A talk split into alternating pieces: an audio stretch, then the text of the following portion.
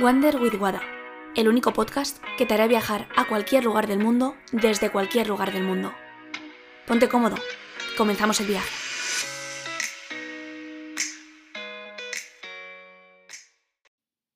Un año más y un año menos.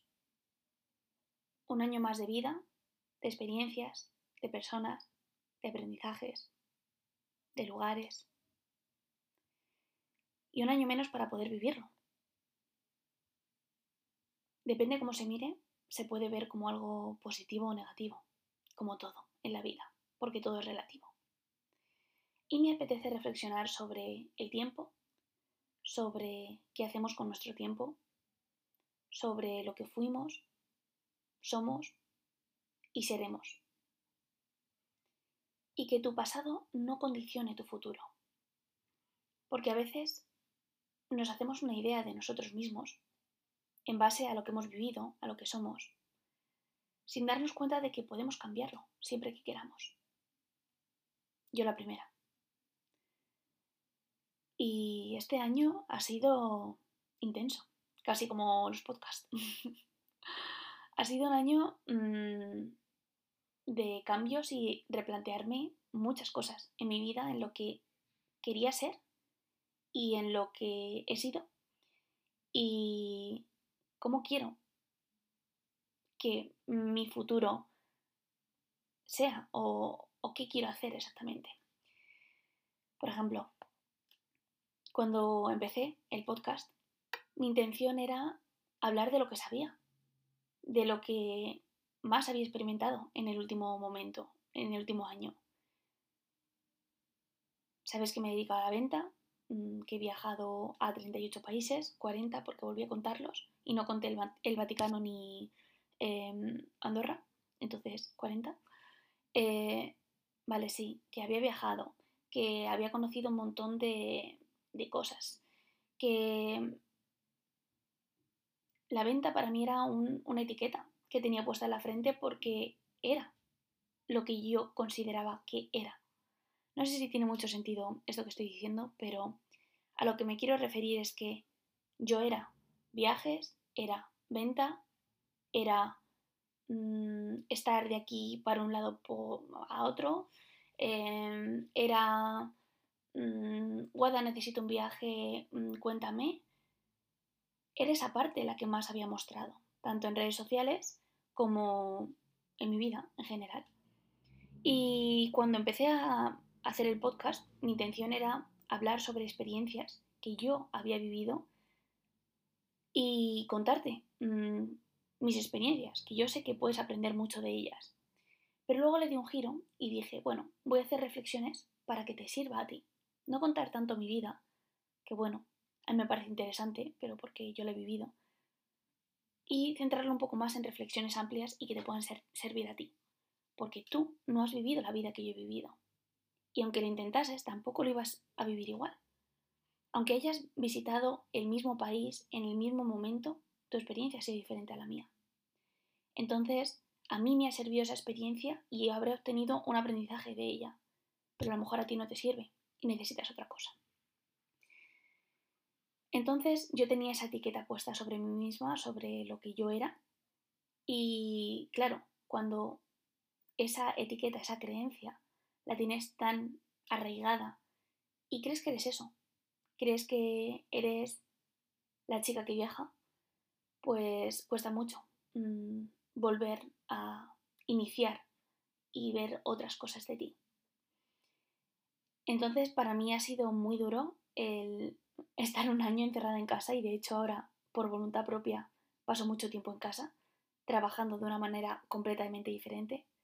Yo siempre digo que pasé de vivir fuera a vivir dentro y, dedicarme mucho más a la parte del autoconocimiento, porque reflexiva y preguntona he sido siempre, el por qué esto, por qué lo otro, y preguntarme siempre esa parte trascendental de la vida, siempre lo he sido, pero tampoco lo expresaba. Entonces, era una forma de, bueno, creo que es el momento de sacar esa parte de mí y ponerlo en práctica. Entonces, lo que fui hace un año no es lo que soy ahora, ni será lo que seré de aquí a un año. Creo, espero, no lo sé. Pero te hago esta reflexión para que te replantees qué es aquello que creías de ti hace un año, cuando estudiabas, no, no lo sé, en bachillerato, qué creías sobre ti mismo y qué crees ahora sobre ti. O si estás en otro curso, no lo sé. O piensa qué pensabas de ti hace un año y qué piensas de ti ahora. ¿Cuál es tu autoconcepto? Sobre todo, pues para que para que te hagas consciente de que el tiempo pasa, de que tú cambias y que puedes decidir cambiar. Que no porque haya sido así siempre, tiene por qué ser así en el futuro. Puedes cambiarlo.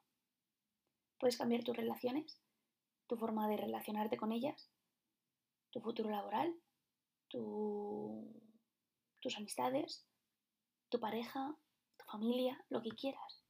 Puedes cambiar la relación que tienes con esas personas y lo que quieres. Puedes cambiar tu vida, puedes diseñar tu vida como quieras. Y eso es lo bonito. ¿Qué pasa? Que nuestro pasado nos condiciona. Y que tu pasado condiciona tu futuro. Porque crees eso de ti y es lo que no te permite avanzar. Entonces planteate. Imagínate que vuelves a renacer. Imagínate que vuelves a este mundo con una identidad que comienzas desde cero. ¿Qué te apetece hacer en este momento? Con tu nivel de conciencia, con lo que sabes, con lo que conoces. ¿Qué quieres tú en este momento? Y diséñalo. Y créalo. Y porque no lo hayas hecho anteriormente, no quiere decir que no puedas hacerlo. Siempre puedes intentarlo.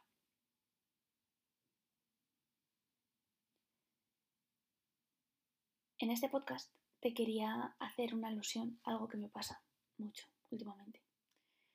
Y creo que puede ser interesante traerlo. Y es que veo 27 por todos lados. no sé si es porque cumplo 27 años, porque muchos de mis programas han estado han acabado en 7, no lo sé, pero siento que tengo algo con el 7. El 2 ha sido mi número favorito siempre, no sé muy bien por qué, eh, pero me, me gustaba el 2. Y el 7, pues no lo tengo tampoco muy claro, pero mmm, también.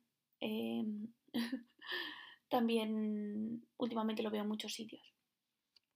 Entonces busqué el significado del número 27 en numerología. Lo puedes buscar, en internet está, por si te pasa y estás viendo continuamente un número. Al final es mi sistema de activación reticular, yo lo sé, pero eh, bueno, eh, a veces también está bien creer un poco en la magia y confiar en, lo que puede ser, ¿no? Y te lo voy a leer, lo que leí del número 27. Si estás leyendo esto, lo más probable es que el número 27 esté en todas partes. Y te preguntas si ese hecho tiene un significado especial para ti.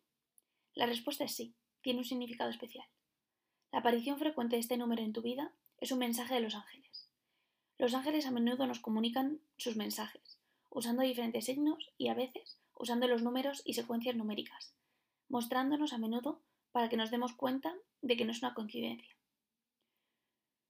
Aquí insisto, cada uno con sus creencias y con lo que crea, eh, yo leo lo que pone en la página.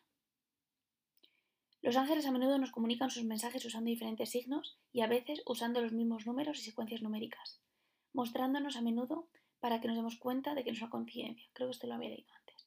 En fin. Todos los números tienen su propio significado y simbolismo eh, especiales. En este artículo hablaremos sobre el número 27 y su significado. ¿Qué significa? El número 27 lleva en sí la energía de dos números, el 2 y el 7.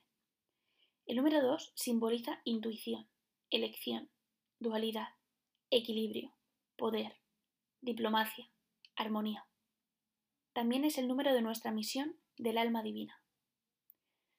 El número 7 significa sabiduría interior y superación de desafíos.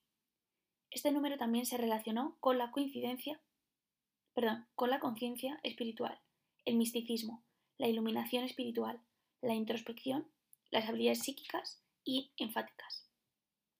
Cuando se reduce a un solo dígito, el número 27 se convierte en el número 9, por lo que también simboliza que contiene la energía del número 9. Simboliza la evolución de nuestra alma y los finales de todas las cosas que ya no nos sirven. Cuando se combinan todas estas energías, hacen del número 27 un número que, que simboliza el amor incondicional, el humanitarismo, la armonía y las ideas espirituales.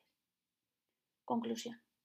Simboliza el amor incondicional, humanitarismo, armonía y las ideas espirituales. Debe ser que soy muy espiritual últimamente y también he descubierto una parte que no conocía de mí. El número 27 es una señal de los ángeles con respecto a nuestra misión del alma. Este número te pide que tengas fe en que estás en el camino correcto en tu vida y que los ángeles están a tu lado guiándote y ayudándote en el camino. Este número simboliza el servicio y la cooperación. Te está llamando a liberar tus pensamientos y reacciones basadas en el ego. También simboliza la introspección, conciencia espiritual y una mayor comprensión de las cosas. Las personas que resuenan con el número 27 son muy enfáticas y usan sus habilidades psíquicas y habilidades curativas para ayudar a los demás. Eso lo sabéis. Bueno, eh, es muy largo este, este post. Pero bueno, mm, el mensaje es ese. Que mm, yo lo he estado viendo recientemente y no sé si a ti te pasa con algún número. Si te pasa, lo puedes buscar, cuál es el significado en numerología y que te ayude a lo mejor a encontrar un significado cuando no se lo encuentras. Al final todo esto es relativo. Mm, tú puedes decidir qué creer, qué no creer, depende de tu nivel de superstición, de lo que hayas vivido, depende de muchas cosas. Yo te doy esta información por si te sirve, por si te conecta más con tu lado espiritual y tal vez descubras un mundo como la astrología, como la numerología, como los registros acásicos. Hay muchas, muchas, muchas, muchas terapias y muchas cosas que nos ayudan a interpretar nuestra vida. Así que, si te sirve, aquí lo tienes para ti. Que estés bien y hablamos pronto.